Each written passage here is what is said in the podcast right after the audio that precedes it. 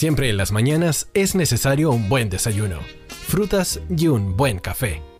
Pero no cualquiera.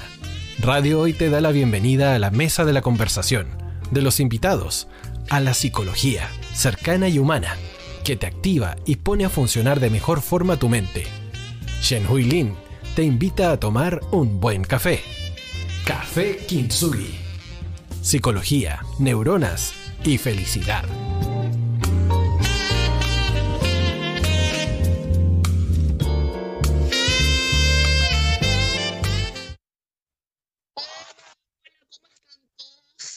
Queridos auditores de Café Kinsui. Estamos acá en radiohoy.cl, como todos los martes a las 11 de la mañana, transmitiendo Café Kinsugi por streaming y también por canal 194 de Zapping. Síganos en Instagram, arroba Café Kinsugi, también en arroba psicólogo Julio César y arroba psicóloga guion bajo Chen Hui. ¿Cómo estás, Julio César? ¿Qué me cuentas hoy? Muy bien, gracias. ¿Cómo estás tú? Harto que contarte, así que voy súper rápido. Primero que todo, un gran abrazo a todos nuestros hermanos animales, porque hoy, 4 de octubre, eh, es el Día Mundial de los Animales, un día que fue instaurado el 4 de octubre eh, por la Organización Mundial de Protección Animal. Y lo traemos acá también a este programa porque también está la controversia de que los animales dejaron de ser objetos y cosas, afortunadamente, y está la declaración de Cambridge, hecha en el año 2012, que, que mediante hallazgos de neurociencia valida que son seres sintientes. Así que hagamos un poquito de conciencia, ¿no es cierto?, de conciencia de animales, animales humanos, animales sintientes, y celebremos este día con nuestros amigos queridos que nos acompañan y nos dan amor irrestricto siempre y nos permiten este ciclo de la vida, el cual no estaríamos vivos si no fuera por todo este ciclo del cual formamos todos parte de una cadena llamada biosfera. Así que un abrazo a los animales, a los peludos y a los no peludos. en segundo término, eh, te quería traer una palabra nueva para que la agregues a tus favoritos, que es la paleogenética. Y digo palabra nueva porque es una nueva disciplina científica que ayer fue validada eh, gracias a un tremendo científico llamado Svante Pavo, que ganó el Premio Nobel de Medicina 2022 por sus descubrimientos en evolución humana. La genética es una ventana de nuestro pasado más antiguo y nadie lo sabe mejor que Svante Pavo, el científico sueco que ganó el premio Nobel. Él dijo, una vida de investigación me ha validado este título de la nueva disciplina, este premio Nobel.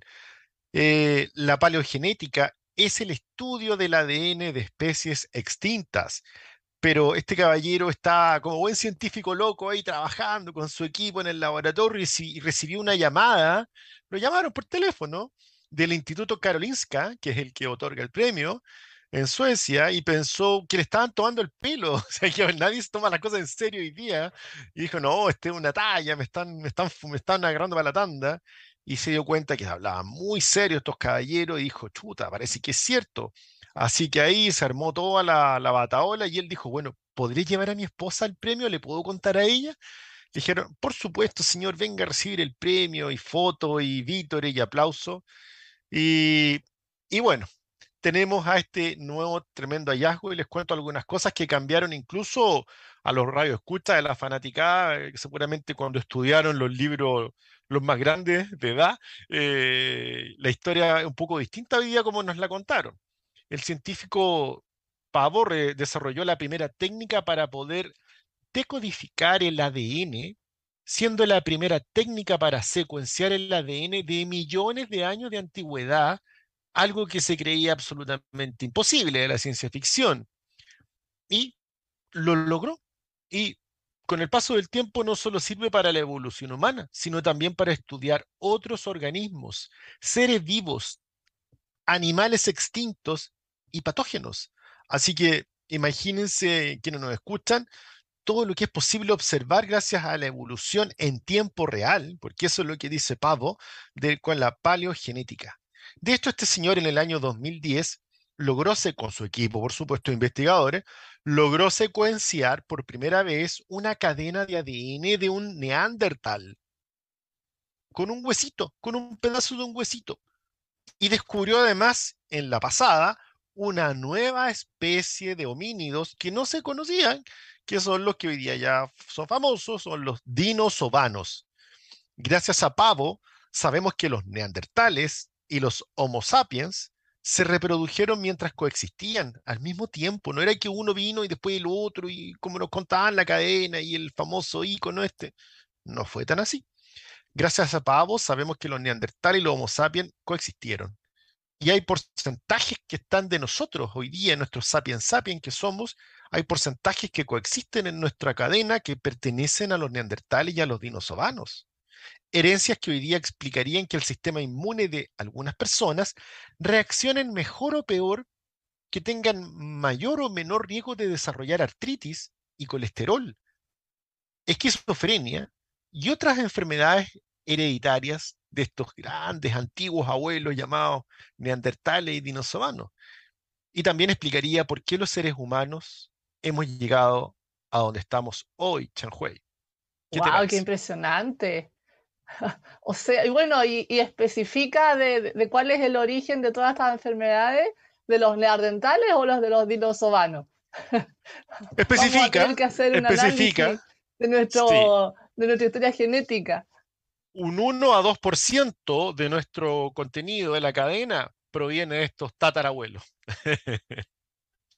oh, genial, genial imagino el nivel de asombro que debe tener eh, e, este científico y, junta, y yo creo que todos sus colaboradores en la medida que van descubriendo información y van haciendo historia, recopilando historia a través de la genética. Debe ser impresionante estar en, en su ambiente científico con todos los avances que nos traen. Bueno, este tipo debe tener un, cerebro espectacular y espero que se conserve tal como lo tiene Sanito por mucho tiempo porque hoy queremos hablar de un tema que a veces eh, le hacemos un poquito el quite, nos referimos a las demencias, porque a medida, este es un tema importante, porque a medida que la población envejece, la carga general de demencia está aumentando en todo el mundo. Hoy en día es un tema fundamental para muchos familiares, cuidadores y pacientes saber exactamente qué consiste y qué supone un determinado diagnóstico. Si el diagnóstico es de la demencia, comprender lo que hay detrás de esta palabra no es tan fácil para quienes están en esa situación. De acuerdo a las cifras de la OSD del 2014, se espera que la prevalencia de la demencia aumente alrededor de un 50% en los países de altos ingresos para el año 2030 y casi el 80% en países de medianos y bajos ingresos. El Estudio Nacional de la Dependencia realizado por el Servicio Nacional del Adulto Mayor acá en Chile, SENAMA, en el año 2009, da cuenta que el 7,1% de las personas de 60 años y más presenta deterioro cognitivo. La encuesta nacional ENS Chile del 2010 reportó un 10% de los adultos mayores que presentaban un deterioro cognitivo y el 4,5% de adultos mayores presenta deterioro cognitivo asociado a una discapacidad, alcanzando un 16% de los adultos sobre 80 años. Es un tema que en el fondo tenemos que conversar, Julio César. Son fuertes cifras, sobre todo porque, claro, al envejecer aumenta obviamente la estadística de demencia. Pero ¿qué es la demencia? Esencialmente la demencia es el progresivo deterioro de algunas habilidades mentales de un individuo. Este deterioro provoca un cambio en las capacidades de la persona que se reflejan en una menor autonomía y en una mayor necesidad de supervisión de cuidados. Aparecen también cambios en el comportamiento que no tienen que ver con la personalidad previa de la persona. La evolución de la enfermedad es lenta y pasa habitualmente desapercibida para quien la padece. No es así para los familiares o amigos que se convierten en una pieza clave para su detección. Ojo ahí quienes nos escuchan. La demencia no es una enfermedad específica, sino más bien es un término. Un término general para referirse a una alteración de la capacidad para recordar, para pensar o tomar ciertas decisiones que interfieren en la realización de las actividades de la vida diaria. La enfermedad de Alzheimer es el tipo más común de demencia y si bien la demencia afecta principalmente a los adultos mayores, no forma parte del envejecimiento normal. La demencia puede considerarse una enfermedad crónica no transmisible y como tal se asocia a discapacidad, a dependencia y a morbimortalidad. Claro, no muchos adultos eh, mayores viven su vida entera sin presentar demencia.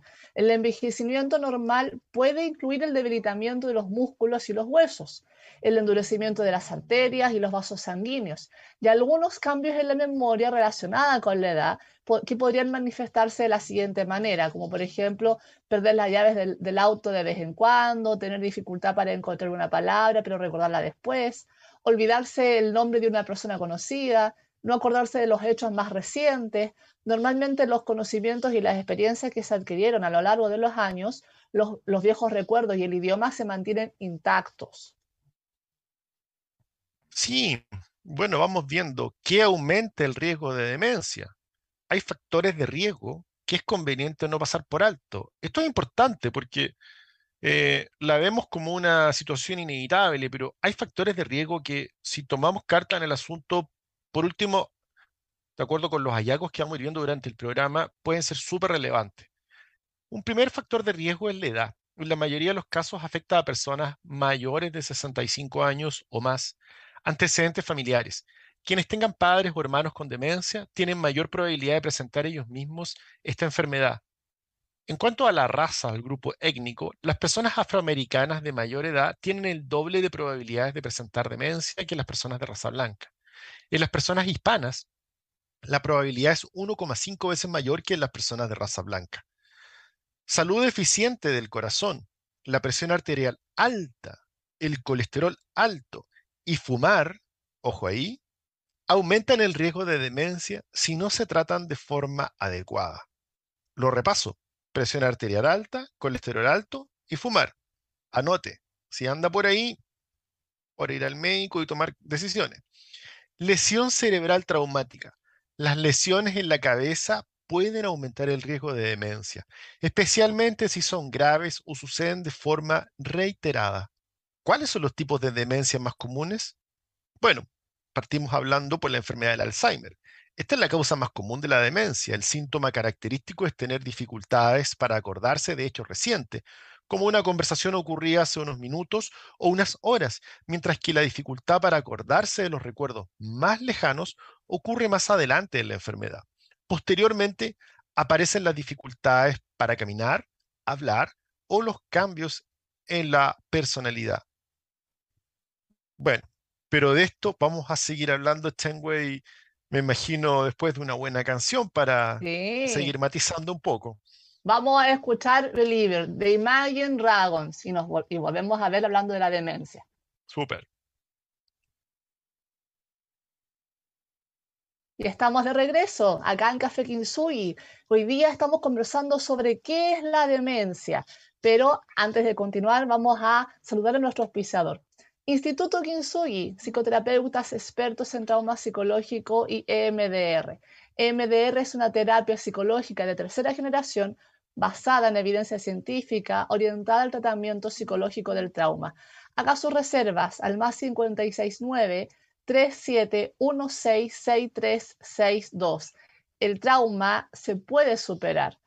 Y Julio César, tú nos estabas comentando de los tipos de demencia que existen. Claro, porque es importante aclarar también que demencia eh, no es una sola, porque la gente dice Alzheimer. Claro, hemos hablado del Alzheimer, que es la causa más común, pero también existen otras demencias, como la demencia vascular. Aproximadamente el 10% de los casos de demencia están vinculados a accidentes cerebrovasculares, el famoso ACV, u otros problemas relacionados con el flujo de sangre al cerebro. La diabetes, anote, la presión arterial alta, anote, y el colesterol, anote, también son factores de riesgo, ¿no es cierto?, de la demencia vascular. Los síntomas varían según sea el cerebro afectado y su tamaño. La evolución de la enfermedad se da en forma escalonada, lo cual significa que los síntomas empeorarán repentinamente a medida que la persona tenga más accidentes cerebrovasculares o accidentes isquémicos transitorios, que son pequeños accidentes cerebrovasculares. Y a veces dicen, sí, es que el papá, el abuelito anoche se cayó, se levantó y se cayó. Bueno, muchas de esas caídas, comentábamos justamente en Senama, con expertos en gerontología, son pequeños accidentes cerebrovasculares que pasan en silencio. Por eso hay que estar muy atento a las conductas y al estado fisiológico de nuestros familiares, amigos, cercanos que tienen más años que nosotros por el momento. Chanhuey. Bueno, también está la demencia con cuerpos de Levy. Esta es, seguramente es menos escuchada por la mayoría. Eh, los síntomas más típicos son como la pérdida de la memoria. La persona con esta forma de demencia también puede tener problemas de movimiento o de equilibrio, como rigidez o temblores. Muchas personas también presentan cambios en su estado de alerta, como somnolencia durante el día, confusión o ausencia. También pueden tener dificultades para dormir en la noche o presentar alucinaciones visuales, como ver personas, objetos o formas de, eh, que en la realidad no están allí. Otra forma de demencia es la llamada frontotemporal. Este tipo de demencia con mayor frecuencia provoca cambios en la personalidad y el comportamiento debido a, que parte del, a la parte del cerebro que se afecta. Las personas que tienen esta afección pueden hacer cosas que los avergüencen o comportarse de un modo inadecuado. También podría tener problemas en las destrezas del lenguaje como hablar o comprender. Y también existe la demencia llamada mixta. A veces el cerebro eh, en el cerebro se presenta más de un tipo de demencia, especialmente las personas por sobre 80 años y más. Por ejemplo, una persona podría tener la enfermedad de Alzheimer y también la enfermedad de demencia vascular. ¿Cómo diagnosticar la demencia? Es una pregunta que salta a la vista. El diagnóstico lo realiza un especialista o varios especialistas en demencia. Este realiza pruebas de atención, de memoria, de habilidad para resolver problemas, y otras capacidades cognitivas con el fin de determinar si hay algo de qué preocuparse. También se realiza un examen físico, análisis de sangre y estudios de imágenes cerebrales, como las tomografías computarizadas o las imágenes de resonancia magnética, que pueden ayudar a determinar la causa que subyace a esta eventual o probable demencia. También existen test para diagnosticar el Alzheimer, en Chile recientemente existe un test para diagnosticar específicamente este, este Alzheimer, denominado como el ALS-Tau, algo que ha sido registrado y que ha sido ampliamente valorado por la comunidad internacional y es único en el mundo.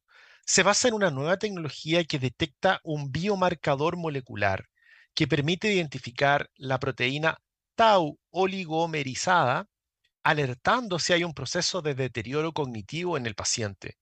Este test está respaldado por seis estudios clínicos dirigidos por el doctor Matteoni.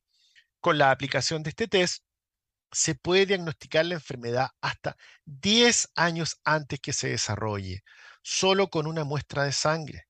El Alzheimer es una enfermedad que aún no tiene cura, pero se puede prevenir y con un diagnóstico temprano retardar e incluso evitar su desarrollo, precisa el doctor Matteoni un académico de la Universidad de Chile que hoy día está, pero por todas partes con esta revolución, eh, explicando cómo podemos ganar estos 10 años de vida adicionales en nuestros seres queridos. Bueno, claramente este test viene a revolucionar eh, todo lo que respecta a la salud mental en términos de demencia. Y este test es gravitante a la hora de generar un diagnóstico, porque es importante hacer un diagnóstico a tiempo.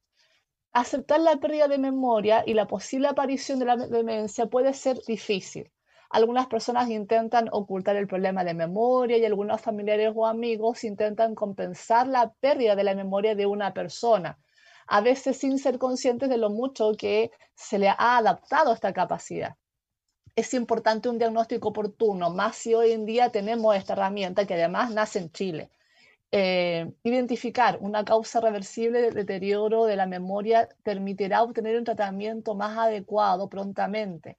Un diagnóstico precoz de un deterioro cognitivo leve, la enfermedad de Alzheimer o un trastorno relacionado es beneficioso saberlo a tiempo porque así uno puede comenzar tratamientos para controlar o mitigar los síntomas, educarnos a sí mismo y a nosotros como nuestros seres queridos respecto a la enfermedad determinar las preferencias de cuidados futuros, identificar centros de cuidado, las posibles opciones que hay y también, ¿por qué no?, resolver asuntos financieros y legales, Julio César. Claro, porque viene todo un tema ahí, ¿no es cierto?, con, las responsabilidades que tú vas encargando. La pérdida de memoria, ¿cuándo se debe buscar ayuda? Bueno, primero que todo entendamos que todo el mundo olvida cosas. Es imposible recordarlo todo, no somos máquinas, robots. Y eso no significa en ningún caso que necesariamente nos estemos acercando a la demencia. A veces estamos desatentos o estamos estresados y nuestro cerebro no está en condiciones de recordar algo si no están las condiciones ambientales ideales, ecológicas, para que yo pueda recordar. Es lo que le pasa a tantos alumnos que van nerviosos a una prueba y no recuerdan. Y son jóvenes, no tiene nada que ver esto, ¿te fijas? En el caso del envejecimiento, es común que pueda existir cierto grado de problemas de memoria, así como un ligero deterioro de otras habilidades de razonamiento.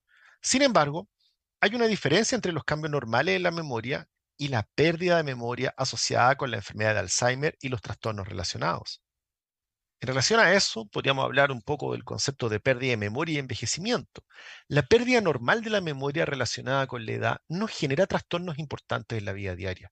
Por ejemplo, es posible que a veces te olvides del nombre de una persona, pero lo recuerdes más tarde. Ah, si era Roberto.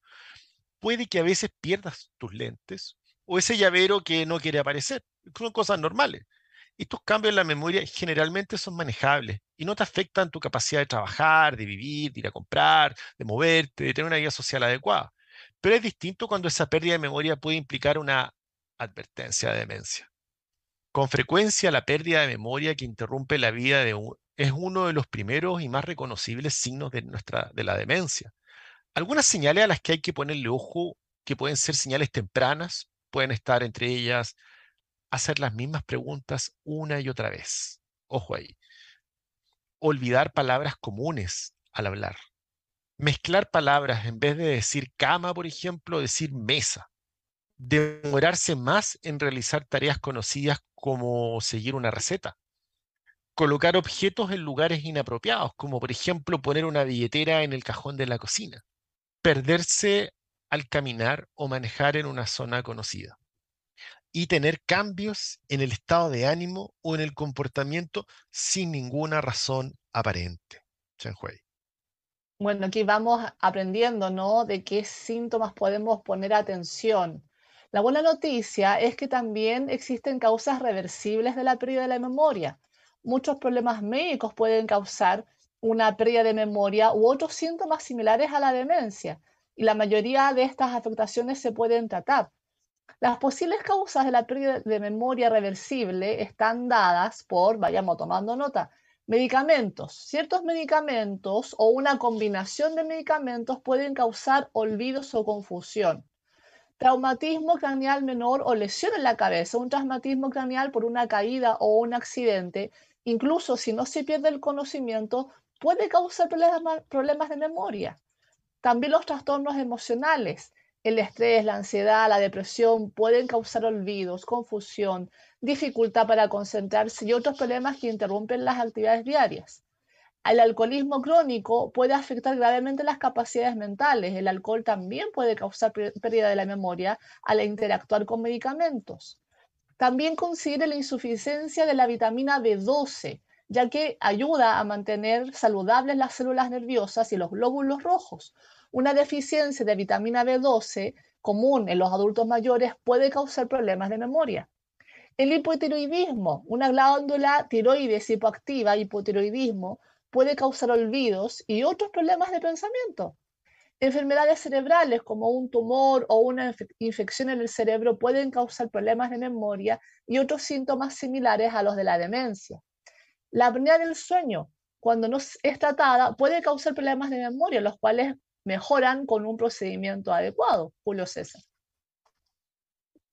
Bueno, estaba tomando apunte porque en realidad yo creo que es lo que tenemos que hacer durante este programa, así que vayan repasando los que están escuchando en casa y comentando mientras vamos a una tanda comercial y regresamos en el Café Kinsuyi. Arroba Café Kinsuyi. Nos vemos. No te vayas. Volvemos después de una breve pausa comercial. Disfruta en la sintonía de la hora. Personaliza tus ideas con Estampados MG.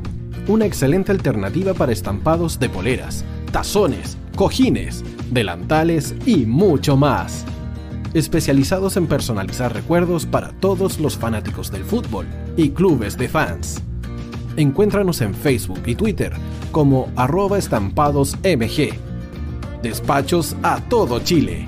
La mejor opción de precio y calidad la encuentras en Estampados MG. Estudio Jurídico Global Use. Especialistas en Derecho Laboral, Civil y de Familia. Contamos con una vasta experiencia en temas relacionados con el derecho del trabajo. Autodespidos, fuero maternal, despidos injustificados. En Global Use tenemos la solución. Que los problemas no te quiten el sueño. Protege a tu familia de los imponderables de la vida. Tenemos la solución concreta al precio justo. Para mayor información, escríbenos al correo contacto arroba globaluse.cl. Estudio Jurídico Global Use. Estamos al servicio de la gente.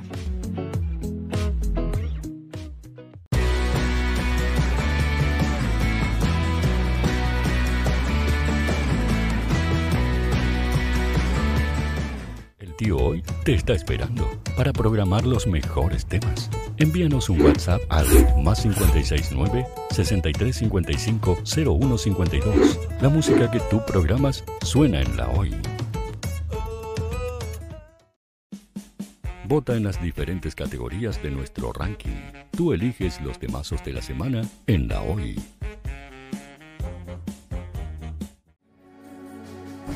Tu opinión nos interesa. Escríbenos al mail radio arroba radiohoy.cl o visita nuestras redes sociales. Somos La Hoy, la radio oficial de la fanaticada mundial.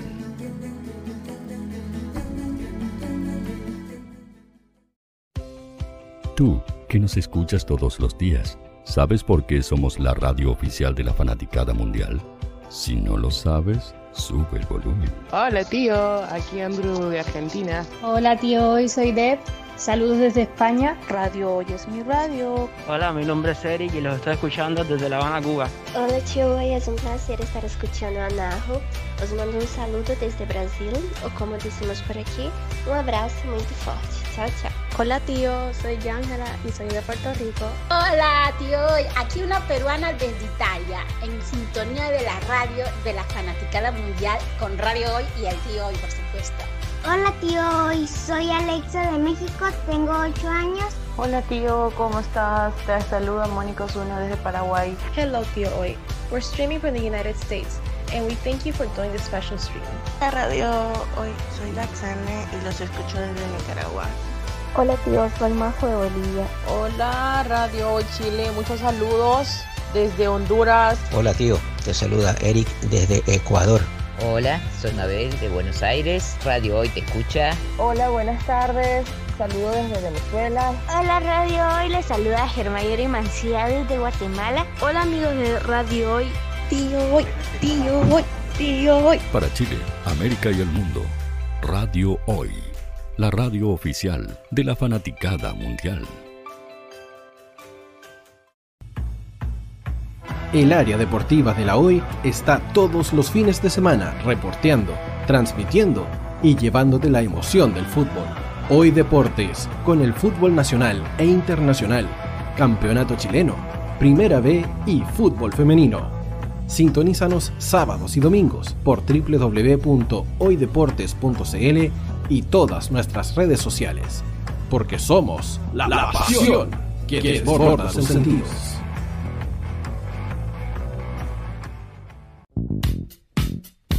¿Quieres que tu marca llegue a miles de personas? ¿Buscas hacer crecer tu negocio? Envíanos un mail a radio@radiohoy.cl y sé parte de nuestra parrilla programática. Únete al equipo de auspiciadores de la Hoy. Hola. Estoy buscando, sí, a ti te estoy buscando. Quiero que tú seas parte de Radio Hoy, la radio oficial de la Fanaticada Mundial. ¿Y cómo hacerlo? Fácil, muy sencillo. Envíame un correo a radio@radiohoy.cl con tu idea o con tu proyecto de programa y conversemos, hablemos. Porque aquí en Radio Hoy, la radio digital más importante de Chile, queremos que tú seas parte de esta inmensa familia de la fanaticada mundial. Recuerda, envíanos un correo y conversemos. Somos Radio Hoy, la radio oficial de la fanaticada mundial.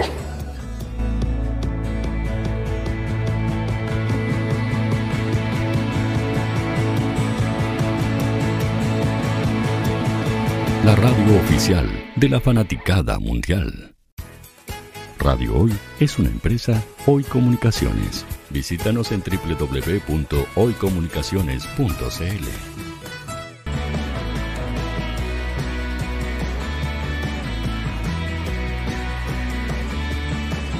Para Chile, América y el mundo, Radio Hoy, la radio oficial de la fanaticada mundial. Estamos de regreso acá. Estás escuchando en Café Kinsugi por www.radiohoy.cl.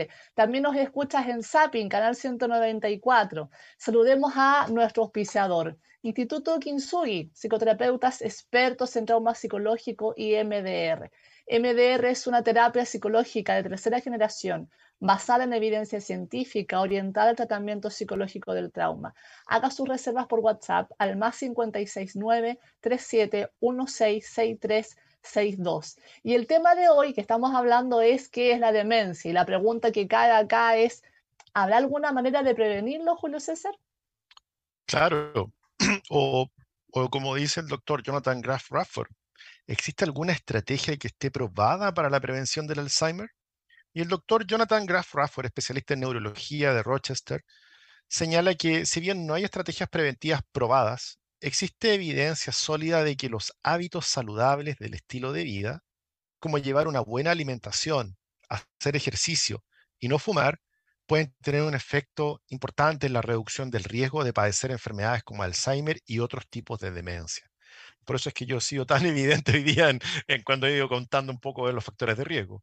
Pero además, una revisión de las investigaciones publicadas evaluó la evidencia de los ensayos clínicos sobre cambios en la conducta y en el estilo de vida, donde el cambio conductual de tres tipos, actividad física, control de la presión arterial y entrenamiento cognitivo, podrían prevenir o retrasar la enfermedad de Alzheimer o el deterioro cognitivo relacionado con la edad. Vaya escuchando, tome nota, actividad física, control de la presión arterial y entrenamiento cognitivo. Bueno, siguiendo con esto, en un análisis de datos poblacionales publicado en Lance Neurol, la revista, el 2014, donde se evaluó el potencial de la prevención primaria en la enfermedad del Alzheimer, se observó que alrededor de un tercio de los casos de enfermedad de Alzheimer en todo el mundo pueden atribuirse a siete factores de riesgo potencialmente modificables, que este es el punto importante. Bajo nivel educacional, tabaquismo, inactividad física, depresión, hipertensión arterial crónica, diabetes mellitus y obesidad. Es decir, estos factores, que son factores de riesgo crónicos, bajo un tratamiento adecuado, un seguimiento o eh, reducción, como por ejemplo el tabaquismo, podemos prevenir o reducir la incidencia de la enfermedad del Alzheimer. La influencia positiva del estilo de vida saludable estaría basada por una parte en la reducción del riesgo vascular y del estrés y por otra en el desarrollo de mecanismos biológicos como la reserva cognitiva, referido a la habilidad del cerebro para la reorganización sináptica y la consecuente compensación por estrategias cognitivas alternativas. Asimismo, se ha determinado que las personas que ya tienen síntomas de declinación cognitiva o una demencia bien establecida, podría producirse algún beneficio a partir de estas conductas saludables, incluso logrando enlentecer la velocidad de progresión de la enfermedad. Vamos viendo un par de tips para prevenir las demencias. Existe, existe consistencia, evidencia de que el riesgo general de demencia para la población podría ser modificado si, por ejemplo, hay un buen control de la presión arterial alta. La hipertensión tiene efectos nocivos en el corazón, los vasos sanguíneos, el cerebro y aumenta el riesgo de accidente cerebrovascular y por ende demencia vascular. El tratamiento de la presión arterial alta con medicamentos y cambios saludables en el estilo de vida, como hacer ejercicio y dejar de fumar, puede ayudar a reducir el riesgo de demencia. Controle también la glucosa, el azúcar en la sangre. Los niveles de azúcar o glucosa sanguínea más altos de lo normal pueden provocar diabetes y el riesgo, el aumentar una enfermedad cardíaca, accidente cerebrovascular y deterioro por ello cognitivo y demencia. De esta manera se sugiere alimentos saludables, hacer ejercicio con regularidad, dejar de fumar, controlar niveles de, del azúcar, pueden ayudar a controlar la glucosa en la sangre y con ello prevenir la aparición o reducción de las demencias. Julio César. Claro, y en el fondo es tomar conciencia de tu propio cuerpo. Entonces eso pasa también, así como nos revisamos la presión o lo que comemos, también mantener un peso saludable. Tener sobrepeso o ser obeso aumenta el riesgo de problemas de salud relacionados como la diabetes y las enfermedades cardíacas consuma una dieta saludable, lo hemos dicho en tantos programas. Revise nuestro canal YouTube Iniciativa Quien Suye, encontrará harta información sobre esto. Consuma una dieta saludable, trate de consumir una mezcla de frutas y verduras, cereales integrales, carnes magras y mariscos, grasas insaturadas como el aceite de oliva, productos lácteos bajos en grasa o sin grasa, especialmente fuentes proteicas que contengan ácidos grasos omega 3 y limite la ingesta de azúcares. Bájela, bájela, pero con ganas. es decir, una dieta mediterránea puede ser un buen ejemplo, la que se ha relacionado con un menor riesgo de presentar enfermedades de Alzheimer y demencia. Esta dieta también está vinculada con una mejor cognición en las personas que tienen riesgo de enfermedades cardíacas y otras enfermedades vasculares. ¿Por qué eso pasa? Cuando me preocupo, empiezo a preocuparme de esta enfermedad, también me empiezo a preocupar de todo al mismo tiempo. Entonces, hace un súper buen negocio. Podría disminuir el riesgo de demencia al reducir la patología cardiovascular, incrementar la concentración de las neurotrofinas plasmáticas y limitar cascadas proinflamatorias. Manténgase físicamente activo, esto es lo más importante. Los beneficios de la actividad física son múltiples, como ayudar a prevenir el sobrepeso y la obesidad, que más lo que comes en calorías, las enfermedades cardíacas, los accidentes cerebrovasculares y la presión arterial alta. Trata de hacer al menos 150 minutos de actividad física de intensidad moderada cada semana, o unos 10.000 pasos aproximados de caminata diaria. Sal a caminar, eso te estamos diciendo. Mantén, Claro. Manténgase también mentalmente activo. Actividades como leer. Eh, por ahí se dice que como que a muchos no les gusta, pero lea. Haga juegos de mesa, haga manualidades o dedíquese a un nuevo pasatiempo. Aprenda una nueva habilidad, aprenda otro idioma. Trabajar, hacer voluntariado, socializar, protegen y promueven que su cerebro se, haga, se mantenga activo haga negocio con la protección de su cerebro entonces. Manténgase también en contacto con sus familiares y amigos, reunirse con otras personas, participar en actividades sociales. Puede prevenir de manera importante el aislamiento social y la soledad, que están relacionados con mayores riesgos de deterioro cognitivo y la enfermedad de Alzheimer. Hágase tratar los problemas de audición, la pérdida auditiva puede afectar la cognición y el riesgo de demencia en los adultos mayores y puede dificultar la interacción con los demás, obviamente. Para ayudar a prevenir la pérdida de la audición, protéjase de los sonidos fuertes. Use los audífonos, es decir, los aparatos auditivos cuando los necesita. Ojo ahí con la protección de los sonidos fuertes, que es muy común que las personas andan con sus audífonos escuchando música a volúmenes muy altos y eso no hace bien, Julio César. ¿Qué cosa no escuché? no, si le bajé el volumen al audífono. Cuida tu salud física y mental. Esto incluye hacerte revisiones médicas recomendadas, mantener los controles, ¿no es cierto?, los factores de riesgo ahí en buenos niveles, evitar problemas de salud crónicos como la depresión o el riesgo cardiovascular, incluida la presión arterial alta, el colesterol alto y la diabetes. Dormir bien. Dormir bien es importante tanto para la mente como para el cuerpo. Trata de dormir de 7 a 8 horas cada noche, en un horario estable y no más allá de las 11 de la noche. Y, no y si no duermes lo suficiente, no duermes bien o crees que puedes tener un trastorno del sueño, inmediatamente anda a consultar con tu médico e inicia un tratamiento. Evita lesiones en la cabeza. Generalmente es algo que no consideramos, sin embargo, podrán darse cuenta que es necesario prevenir caídas y lesiones en la cabeza, como lo hemos visto hoy día chequea que en tu casa las cosas para moverte, los elementos, los muebles, que si yo, sea un lugar seguro contra caídas. Usa zapatos con suelas antideslizantes, que añadan apoyamanos. Incorpora apoyamanos en el baño si es necesario. Eh, que no te, para que no te resbales, no te caigas. Además, usa cinturones de seguridad y cascos para protegerte de las conmociones cerebrales, ¿no es cierto? Y otras lesiones en el cerebro en casos de accidente. Así es. Y Volvemos a reiterar, menos alcohol, dejen de consumir tabaco. Beber demasiado alcohol puede provocar caídas y empeorar problemas médicos como la diabetes, la presión arterial alta, los accidentes cerebrovasculares, la pérdida de memoria y los trastornos del estado de ánimo. Considérenlo, Julio César.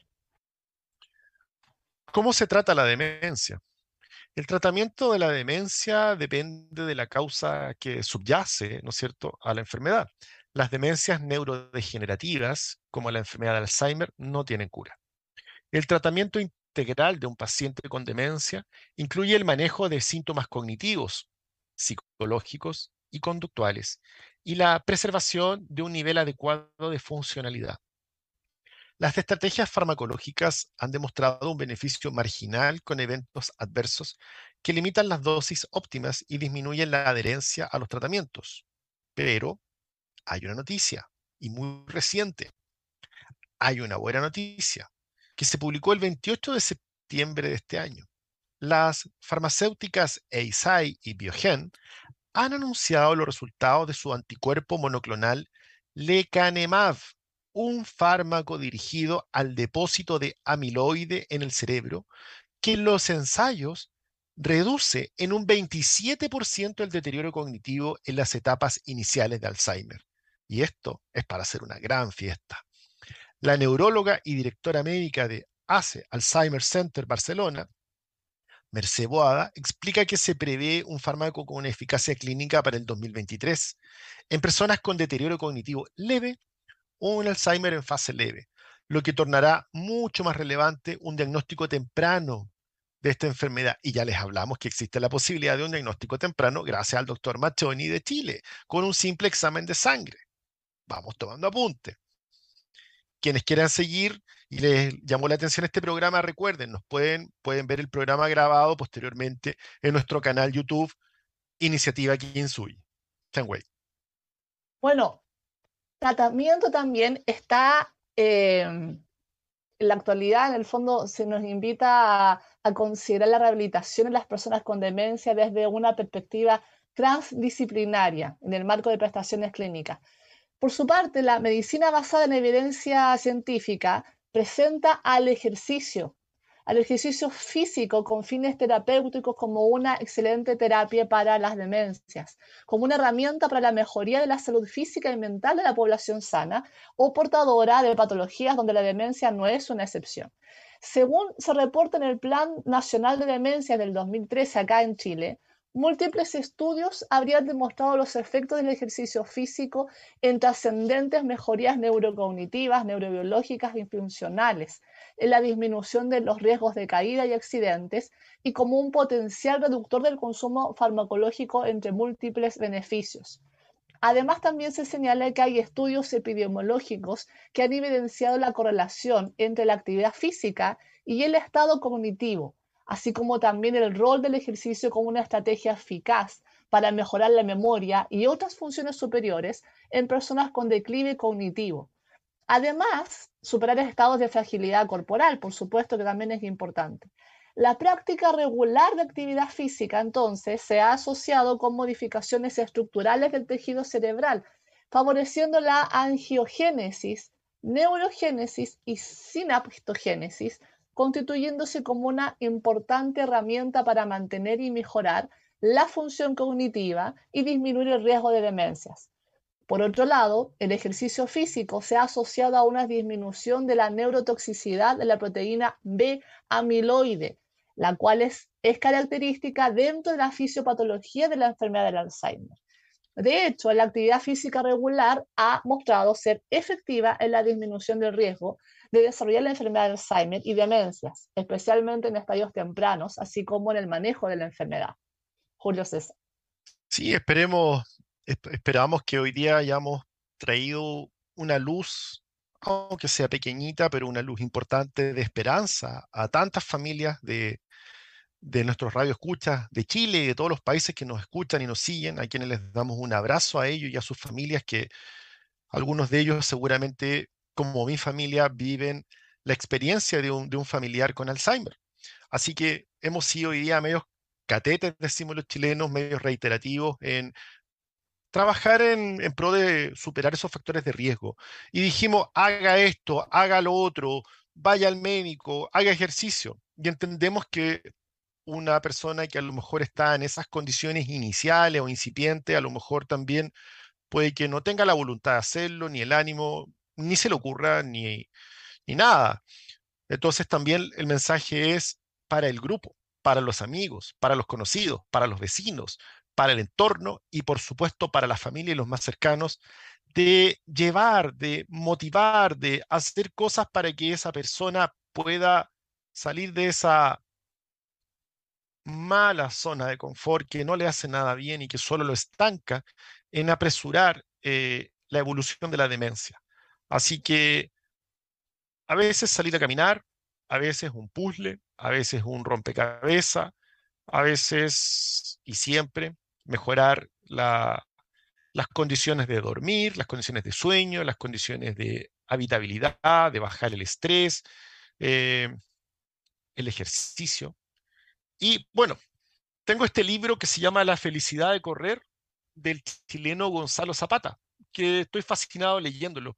Y se los comparto, La felicidad de correr, donde él cuenta desde su primera persona cómo le ha cambiado la vida correr, cómo vio todo distinto.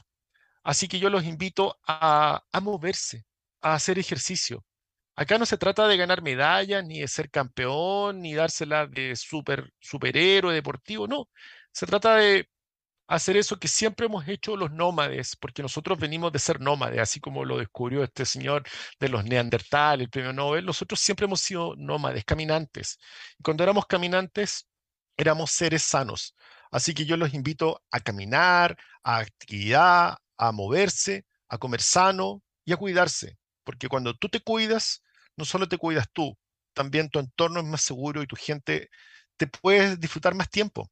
Así que por mi parte me despido y a tomar carta en el asunto y si quieren ver este programa ya durante la semana lo subiremos al canal Iniciativa Kinsuyi en YouTube. Un abrazo y síganos en arroba café. Bueno, me despido también y ojo, si les preocupa la pérdida de memoria, consulten al médico, al neurólogo, psiquiatra, psicólogo, geriatra es mejor consultar a tiempo. Ya tenemos un examen que se puede realizar donde puede entregar certezas de lo que pueda estar ocurriendo. Es mejor prevenir, diagnosticar a tiempo y de esa manera se podrán realizar tratamientos que puedan ser eh, adecuados al momento en que se encuentre, se detecte la enfermedad y de esa manera generar una proyección mucho más eh, auguriosa de lo que podría ser una detección tardía. Bueno, Escúchenos acá el próximo martes a las 11 de la mañana en Café Kinsugi, en www.radiohoy.cl y en Zapping, canal 194. Y mañana podrán encontrar este mismo programa entonces en canal YouTube, Iniciativa Kinsugi. Que tengan un buen día. Gusto verlos a todos. Chao.